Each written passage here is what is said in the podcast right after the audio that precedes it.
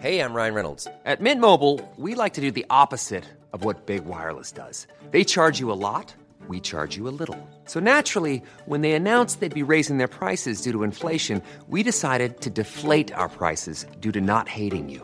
That's right. We're cutting the price of Mint Unlimited from $30 a month to just $15 a month. Give it a try at mintmobile.com slash switch. $45 upfront for three months plus taxes and fees. Promo rate for new customers for limited time. Unlimited more than 40 gigabytes per month. Slows. Full terms at mintmobile.com.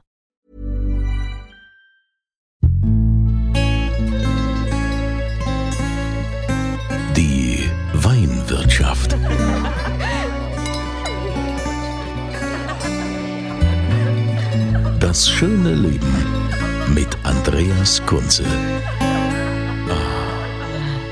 Willkommen in der Weinwirtschaft. Auch heute möchte ich wieder den deutschen Wein anpreisen und euch Ecken in ganz Deutschland zeigen, wo Winzer leben, die fantastische Weine machen, die sensationelle Stories haben, tolle Produkte, die aber irgendwie so, sagen wir mal, in der Masse nicht wahrgenommen wird. Und das ist mein Auftrag, dafür zu sorgen, dass diese Winzer noch mehr wahrgenommen werden und äh, dass man also auch diese Arbeit zu schätzen weiß und um es runterzubrechen, kauft mehr deutschen Wein und trinkt den auch. Darüber spreche ich heute mit einem Mann an der Mosel vom Weingut Kettern, nämlich Philipp Kettern aus Peaceport. Grüß dich, Philipp. Hallo, Kunze. Ja, also wir haben ja jetzt das, äh, die Situation, dass du gerade im Auto unterwegs bist, ähm, weil, wie es halt so ist, ne, als Winzer braucht man ja auch immer äh, Material und Arbeitsgeräte. Deshalb äh, ist dir irgendwas ausgefallen oder willst du dich erweitern? Was war los? Wo, wo, wo bist du unterwegs? Ich bin gerade in der Pfalz unterwegs und äh, ja, wir wollen uns äh, für unsere für die für die Produktion ein bisschen äh, uns Leben einfacher machen und waren uns gerade einen, äh, einen Kartonverschließer anschauen. Ein Kartonverschließer? Ja. Aha, ist es also quasi so, ein- so ein Ding, der dann. äh, Was, was, was, Im Prinzip ist es, äh, wird es händisch gemacht, äh, oben unten ein Klebeband äh, zum Kartonverschließen gemacht und das da äh, macht halt dann nachher eine Maschine. Aha, okay. Also das heißt, äh, habt ihr da so viel Wein an der Mosel, der ganz äh, dringend verpackt werden muss? Ob es viel ist oder wenig, ne? Das ist immer eine Frage der, der Ansicht. Ja, wie, wie viel Hektar machst du? Wir bewirtschaften mit unseren beiden Weingütern aktuell 17 Hektar Rebfläche in Piesbocht bis nach Leiden. So, sogar zwei Weingüter. Das musst du jetzt mal erklären.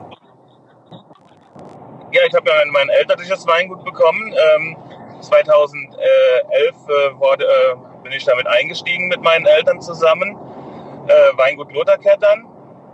Und äh, das habe ich jetzt auch äh, von meinen Eltern letztes Jahr überschrieben bekommen, das Weingut. Und dann habe ich 2016 mit einem äh, Freund, mit Dirk van der Nieport aus Portugal, äh, ein zweites Weingut gegründet, das Weingut äh, Fio Wine. Oh, mit dem Herrn Nieport arbeitest du zusammen. Das finde ich aber, das ist ja mega spannend. Wie kam es denn dazu? Also äh, für die, die ihn nicht kennen, das ist der Mann, der diese großartigen, ähm, jetzt fällt mir der Name gerade da, Fabelhaft, fabelhaft. Wilhelm Busch. diese fabelhaften, nicht, nicht Cherry, ach Mann, jetzt Portweine, Portweine macht. Ach so, ja, Portweine, ja. Portweine macht er. Dafür ist er also sehr, sehr bekannt. Und ähm, was ist das für ein Projekt, was ihr da zusammen macht? Ja, so war- aus, aus, äh, aus Spaß wurde Ernst und Ernst ist heute sechs Jahre alt, sage ich immer wieder. Ähm, nee, das war, hat begonnen ähm, aus einer. Mein Vater hat damals angefangen, ähm, in den 90er Jahren äh, Wein an, äh, über Straußwirtschaft und Gästezimmer zu vertreiben und äh, hat dann, ähm, hat dann äh, im Jahr 2003 äh, seinen ersten äh, Importeur in der Tschechischen Republik bekommen. Und das war ein großer Schritt fürs Weingut in den Exportmarkt. Und ähm, dieser tschechische Importeur hat 2008 die ersten äh, oder die British Virgin Islands Winemaker Dinners äh, ins Leben gerufen. Spannend. Äh, British Virgin Islands, das ist ein bisschen äh, äh, südlich von, äh, ist in der Karibik. Und äh, da hat er dann Winzer eingeladen und Sterneköche aus der Welt und hat dann im Prinzip äh, jeden Abend so Gala-Dinners gemacht, so Wein and Dine, wo wir dann Weine präsentieren mussten und zu den, zu den Gerichten, die die Köche kreiert haben. Und ähm, das war so eine Zeit, so 2003, sehr warme Jahre, so bis 2008. Stärken verloren hat oder im Kopf der Winzer verloren hat, wo die Mosel ein bisschen kräftigere Weine gemacht hat, ein bisschen üppigere Weine, ein bisschen so ein bisschen der Pfalz nachgestrebt hat, würde ich sagen. Oder Wachau auch. Ne? Mhm. Und, und ja, und auch wir haben damals auch ein bisschen kräftigere Weine gemacht. Und weißt, wir kamen aus sehr kühlen Jahren und dann kamen die ersten reiferen Jahre und dann, dann ist man sehr verlockt, Wechselreifen mit rauszulocken. Und ich habe dann die, den Dirk kennengelernt, damals in der Karibik, und ähm, habe ihm dann unsere Weine gezeigt. Und wir fanden, wir waren direkt auf einer Wellenlänge. Und da sagt er nur am Ende der zwei Wochen, wo wir da waren, sagt er, du, ich mag dich super gerne, deine Weine sind okay, aber wenn du mehr über deine Weinregion Mosel kennenlernen willst, dann musst du nach Portugal kommen. da musst du nach Portugal kommen, um mehr über deine Region zu erfahren, über die Mosel. Was erfahre ich denn in Portugal äh, über die Mosel? Jetzt, jetzt wird es aber spannend.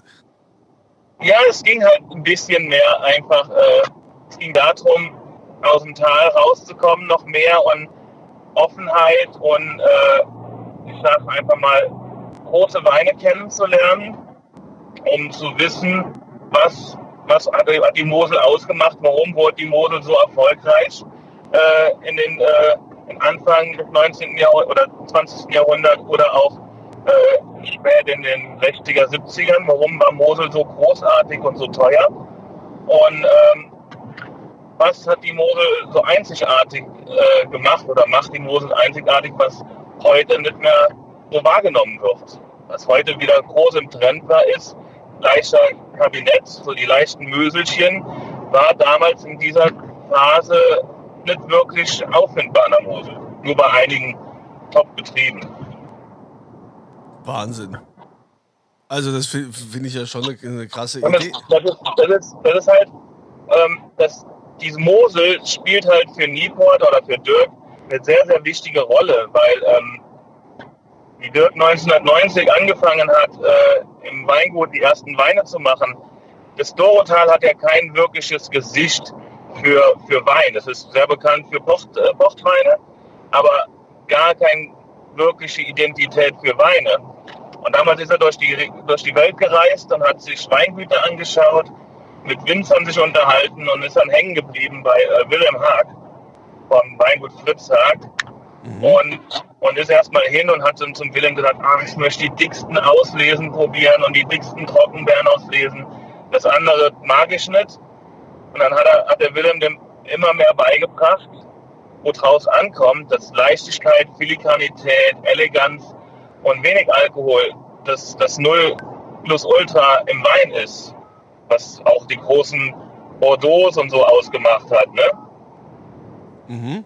Und, oder auch Burgund heute ausmacht. Und, ähm, und dann sagt er zum Dirk so nach einer gewissen Zeit, du, wenn du vernünftigen Wein an der Mosel machen willst, äh, an den Portugal machen willst, dann musst du schauen, dass du kühle Weinberge bekommst und hohe Weinberge. Du musst gegen die Hitze arbeiten und ist dann damals zurück und hat sich dann Nochthänge bis 800 Metern Höhe äh, Trauben gekauft.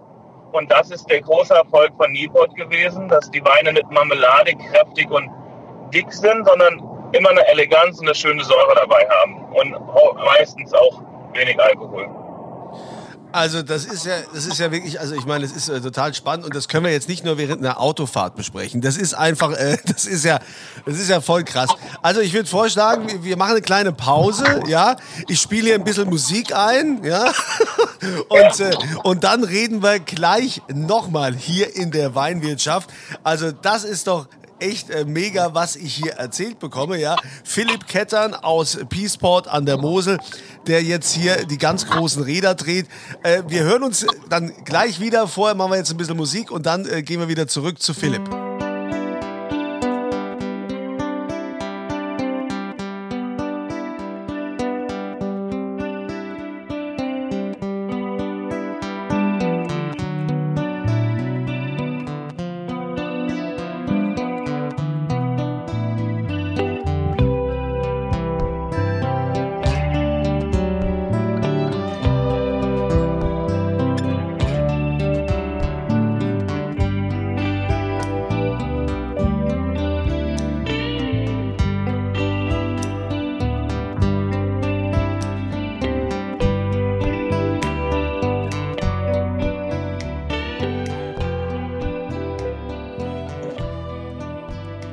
Er hat die Autofahrt hinter sich gebracht. Äh, Philipp Kettern ist angekommen zu Hause im wunderschönen Peaceport an der Mosel. Und jetzt können wir auch ein bisschen ruhiger reden. Also, du bist also quasi entdeckt worden von dem legendären Dirk Nieport. Kann man das so sagen? Ist es eine Entdeckung oder eine Gemeinschaftsproduktion? Wie, wie kann man das beschreiben? Ähm, wie kann man das beschreiben? Also entdeckt. Ähm, sage ich mal, er hat mich geschliffen. nee, also, äh, wie gesagt, das, äh, wir sind eben stehen geblieben, wo er gesagt hat, äh, ich soll mal nach Portugal kommen. Mhm. Und das war, das war dann die, die, die, äh, sag ich mal, das, seine Meinung dann zu den Weinen kam in dem Moment halt doch sehr hart drüber. Er ist eine sehr, sehr direkte Person und, und, und malt nichts Schönes raus. Und ähm, dann sagt er, ja, okay, dann, ja, ja, ich fahre nach Portugal, ich bin auch Moselaner. Weißt du, moselanische Stolz, der, ähm, das will ich in Portugal. Aber ich bin dann nach Hause, wir sind in Freundschaft auseinandergegangen und ähm, ja, aber zwei Wochen nachdem ich nach, nach zu Hause war, kam dann so ein One-Way-Ticket in der Post äh, äh, Frankfurt ähm, Porto. Ja, dann habe ich gesagt, okay, dann lass uns mal nach Porto fliegen. Und dann war ich schon so zwei, drei Monate, also drei Monate am Ende des Tages war ich schon in Portugal, bin mit ihm ja, wochenlang durch die Gegend gefahren, habe ihn bei allen seinen Tätigkeiten begleitet, wie so ein Schatten und ja, habe dann viel gelernt. Ja, aber das ist ja, ich meine, das ist ja auch eine mega Chance, oder? Also, ich meine, wer trifft schon Dirk Nieport, der sagt, hey, pass mal auf, ich führe dich jetzt mal hier durch die Welt, kommst mal mit nach Portugal, ich zeig dir jetzt mal, wie man Wein macht. Ja, das ist, das, das ist aber seine Art. Er will, er liebt, also jetzt im Nachhinein kann ich es sagen, also er schätzt extremst Personen, die, äh, die sich halt auch verändern wollen und dann halt auch an Chancen glauben und an Veränderung glauben und äh, dann, dann auch Sachen tun und nicht immer viel reden drüber. Es gibt ja immer viele, die reden und wenige, die tun. Okay, dann hast du also quasi dich durch ihn inspirieren lassen und ihr habt dann das Gemeinschaftsprojekt gestartet mit einem äh, anderen Weingut, also nicht nur das elterliche, sondern ihr habt dann dieses Gemeinschaftsprojekt. Ja. Also das ist im Prinzip so entstanden. Zuerst äh, ich, bin ich dann irgendwann zurückgekommen und äh, habe dann erstmal den kompletten Betrieb einmal ähm, neu strukturiert. Also damals war unser Betrieb war so 50-50 Steillage und Flachlage und habe dann äh, so der erste erste Schritt war damals ähm, habe eine Annonce in die Zeitung geschrieben, tausche Flachlagen gegen Steillagen. Und das war genauso eine Zeit, wo jeder aus der Steillage weg wollte oder die meisten weg wollten und mehr in der Flachlage produzieren. Und dann, dann konnten wir unseren Betrieb sehr super gut äh, erweitern in Top-Lagen. Also heute bewirtschaften wir ungefähr sechs Hektar im, im Goldköpfchen alleine, was äh, schon eine mega große Zahl ist. Und äh,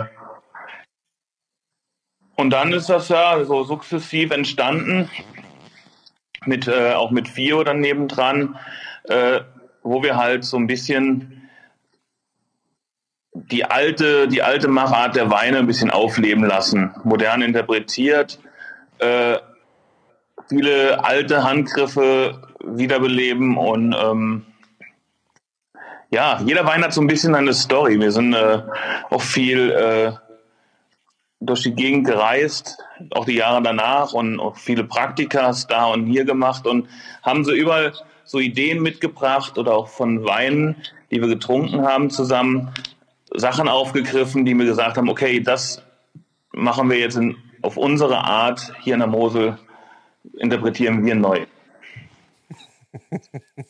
Okay. Ja, das kommt so, weißt du, das sind so Stories wie zum Beispiel, ähm, wir waren äh, auf dem Weg vom Portugal mit dem Auto ähm, ähm, an, an die Mosel und dann habe ich gesagt, ja, wie machen wir das denn jetzt? Äh, welch, was ist die Planung? Wo geht Weg, der Weg hin? Dann hat dann Dirk gesagt, ich war mit, mit Daniel und Dirk unterwegs und sagt, es gibt Start in Porto und es gibt Ende in der Mosel. Wir haben jetzt fünf Tage oder sechs Tage Zeit dafür. Und dazwischen schauen wir, was passiert. Und da waren wir dann in Frankreich unterwegs und ähm, wir rufen dann einen, einen Winzer an, weil ein, ein, Freund von uns aus Spanien hat dann gesagt, du musst dann unbedingt da im Jura äh, einen Winzer besuchen gehen, der macht fantastische Weine. Ist ein bisschen komisch, aber den musst du besuchen. Dann rufen wir dann an, waren so zwei Stunden entfernt von ihm und sagen wir, Du, äh, wir sind ja so Winzer von, der, von Portugal und von der Mosel und ähm, wir würden dich gerne besuchen kommen. Hast du Zeit für uns? Da sagt er, ja. Äh, er hätte gerade eine Probe. Ähm, er hätte so 20 Minuten Zeit, uns, äh, ja, uns Hallo zu sagen. Äh, haben wir gesagt, oh, extra zwei Stunden Umweg für 20 Minuten, macht das Sinn? Oh, wir haben ja nichts zu tun, komm, wir machen das. und dann äh, waren wir dann im Keller, so nach zwei Stunden. Der, der unser, unser also Nipots äh, Kellermeister hat dann noch den Flug noch verpasst. Äh, und dann sagte, Daniel so, du, äh, du hast doch gesagt, du hättest nur zwei, 20 Minuten Zeit, jetzt sind wir schon zwei Stunden und was weiß immer. Ja, hat er gesagt, ihr hättet ja auch Arschlöcher sein können, da hätte ich euch nach 20 Minuten rausgeschmissen, aber ihr seid nett, bleibt jetzt zum Abendessen. Das sind und, ähm, schöne hm? Geschichten. Das sind schöne Geschichten, ey. Und da und aus so Sachen und dieser Winzer hat uns beigebracht, der hat Weine abgefüllt, die erst dann hat er sie abgefüllt, wenn er gemeint hat, sie wären richtig. Und dann schenkt er uns den zweiten Wein, der er uns eingeschenkt hat, waren 2010er Chardonnay. Der war zehn Jahre auf der Hefe äh, und ist dann abgefüllt worden ohne Schwefel und ohne Filtration. Mhm. Und ähm, kennst du den Film Benjamin Button, oder? Ja. Mhm. Nein, der wurde immer jünger. Ja. Der, ist, der hat, hat geschmeckt wie ein junger Wein. Und das hat uns so die Initialzündung gegeben, weil an der Mosel, sage ich mal, vor 100 Jahren ungefähr, war das genau dasselbe Machart. Moselweine waren äh, 10, 20 Jahre im Fass auf der Hefe für die Harmonie und die Balance zu finden und wurden dann abgefüllt. Und der hat das genauso gemacht. Und es war, dann haben wir gesagt, okay, lass uns, lass uns das selbst noch, lass uns das an der Mosel machen. Und dann haben wir das gemacht und das war der, der erste Jahrgang war 2012 dann bei FIO. Und das war so großartig. Wir haben das zwei Jahre im Fass gelassen, zwei Jahre nochmal länger auf der Flasche und so ist das so das neue Projekt so ein bisschen entstanden. Und dann kamen immer mehr Weine dazu wo genau solche Geschichten wieder mit reinfließen, wo wir Erlebnisse hatten, wo wir gesagt haben, okay, das, das könnte unser nächster Wein sein. Wir machen es auf unsere Art, probieren, wie der Wein schmeckt nach, nach einer Zeit und dann äh, schauen wir, ob es, ob es sich äh, rentiert, die Idee weiter zu verfolgen oder nicht. Ja, und ist es dann auch so, dass das, ähm, dass ihr sagt, so, wir machen jetzt Weine wie früher an der Mosel, sind die dann zum Beispiel auch alle unfiltriert oder wie, wie darf ich mir das vorstellen? Die meisten, die meisten Weine sind mittlerweile unfiltriert und haben ganz, ganz wenig Schwefelzugabe, weil dadurch, dass wir so die Weine so lange im Fass liegen lassen, also wir haben ja, sage ich mal, von okay, der jüngste Wein liegt ein Jahr im Fass und der längste äh, fünf oder sechs Jahre. Ähm, da brauchen, also bei, den, bei dem einem Jahr, da filtrieren wir schon, aber bei den anderen Weinen wird die Filtration nahezu ausgesetzt. Also dann lassen wir es. Die sind so, die sind so äh, biologisch ähm, stabil, davon ist abgesehen, aber auch, die haben mich so naturell ge geklärt, dass wir da keine Filtration unbedingt benötigen. Was eine Story. Ja, und äh, die, die Weine. Und ja, dann kam, dann kam nach, das, zuerst war es so ein Projekt zwischen Dan, Dirk und mir. Und dann irgendwann hat sich Daniel auch an die Mosel verliebt, also eine Freundin bekommen aus Köln und Portugal war zu weit dann für ihn. Und dann hatte ich ihn hier niedergelassen und wurde auch dann mein Partner hier an der Mosel.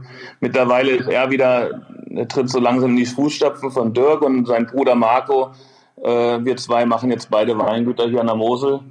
Äh, ja, und es macht eigentlich mega Spaß. Jetzt sind wir gerade, haben wir, oder ich habe ein neues Gebäude gekauft, also das neue Weingut habe ich jetzt gekauft, wo wir jetzt dieses Jahr noch umziehen werden, wegen endlich mal Platz, weil aktuell, weißt du, wenn du diese Weine so lange liegen lässt, brauchst du mega viel Platz und ähm, weil es ist ja nicht nur bei uns, dass die Weine im Fass lange lagern, sondern auch in der Flasche. Wir lagern, lieben es ja auch Flaschenreife zu bekommen und dann ja, wird der Platz eng irgendwann. Und irgendwann, ja. Aber jetzt sind wir endlich im neuen Gebäude dann irgendwann dieses Jahr und dann können wir uns noch mehr entfalten, wie wir es gerne hätten. Ja, machst du jetzt nur noch dein Ding ähm, mit, mit Dirk Nieport oder machst du auch ähm, weiterhin das, das elterliche Wein? Nee, nee, nee, beide.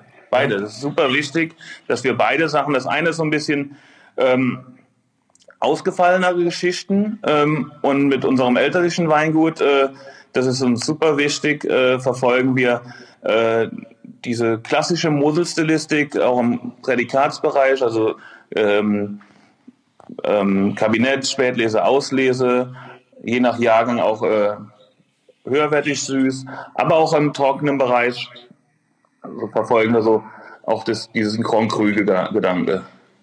Die Weine liegen dann meist ein Jahr ähm, oder die, die, trockenen anderthalb Jahre im Fass, aber da, da, versuchen wir schon eine klarere, elegantere Stilistik hinzukriegen. Wo man bei Fio manchmal nicht die Mosel im ersten Moment erkennt, ist bei, bei äh, Lotharkettern extrem klar, präzise. Dann da erkennt man direkt, woher es kommt. Ja, das geht bei, bei Klettern geht es mehr um, um Weinberg und um Lager und bei Fio mehr um die Idee des Weines. Aber das kann man dann auch nur mit dem Moselwein machen. Äh, das würde jetzt mit einem Wein aus, den, aus Nahe oder Rheinhessen so nicht funktionieren? Doch, ich, keine Ahnung, ich kann es nicht sagen. Also, ähm, ich denke schon, dass es funktioniert. Die Mosel ist halt äh, von der Art Sache her prädestiniert. Wir haben eine gute Säure, also oft ein bisschen oder für viele zu sauer und äh, dadurch auch einen sehr niedrigen pH-Wert. Und dadurch sind die Weine halt ähm, auch für lange Lagerung im Fass ohne Schwefel ähm, prädestiniert, weil die halt äh, mikrobiologisch äh, extrem stabil sind. Ne? Mhm. Also ich äh, finde das äh, mega spannend. Wie, wie, wie, funktioniert dann die Zusammenarbeit? Kommt der dir, äh, Nieport, kommt der immer mal vorbei und probiert mal wieder nach oder fährst du runter? Wie, wie läuft es? Ja, also das Alltagsgeschäft, er vertraut uns ja 100 Prozent und er weiß, dass wir keine dummen Sachen machen. Ähm, durch Corona ist es alles ein bisschen schwierig geworden, jetzt die letzten drei Jahre. Ne? Klar. Äh, sonst immer war, war ich so fünf, fünf, sechs Mal im Jahr in Portugal, eher regelmäßig hier oben. Ähm, aber äh, ja, jetzt Corona-bedingt war es jetzt die letzten Zeit sehr schwierig, aber jetzt war er zweimal hier. Ich fliege jetzt irgendwann im Mai runter. Ja, sag ich mal, vom, vom Weinidee, das ist ja, Fio ist ja der rote Faden, also portugiesisch für roter Faden. Also wir wissen ja alle, wo es, wo es, wo es lang geht und wie wir die Weine gerne hätten und machen.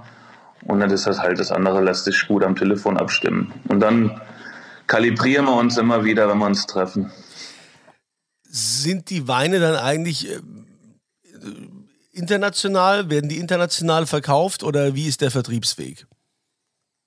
Ja, also deutscher Markt ist uns wichtig, aber unser, wir exportieren zu circa äh, 93 Prozent aktuell.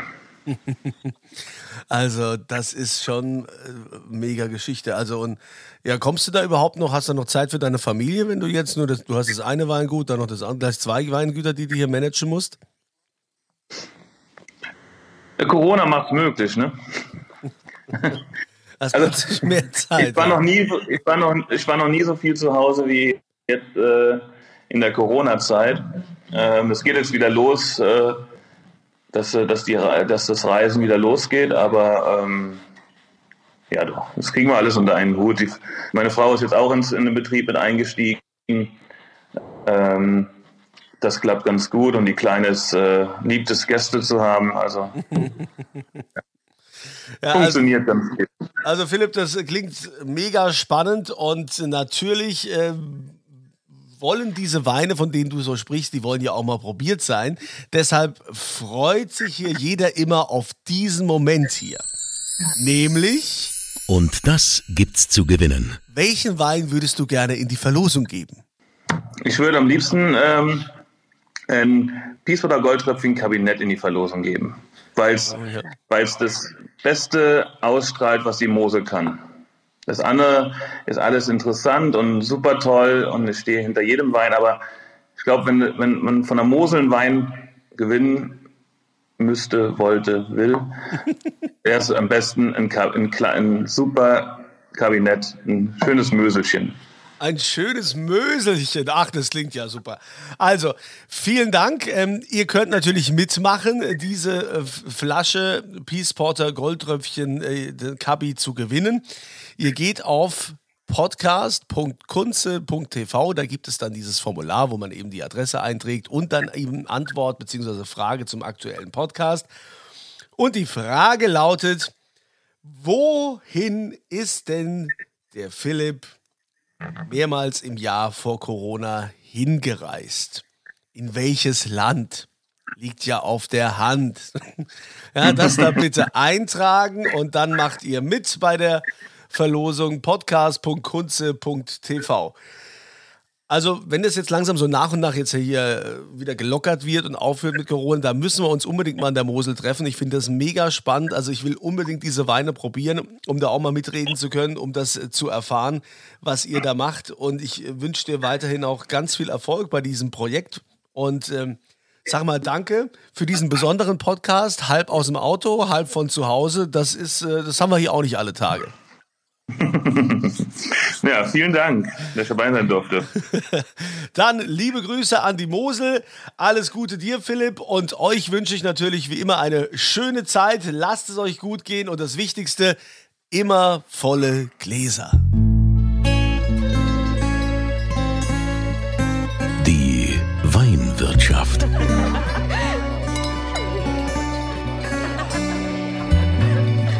Das schöne Leben Andreas Kunze. Die Weinwirtschaft wird produziert von Podcast Monkey. Podcast-monkey.com.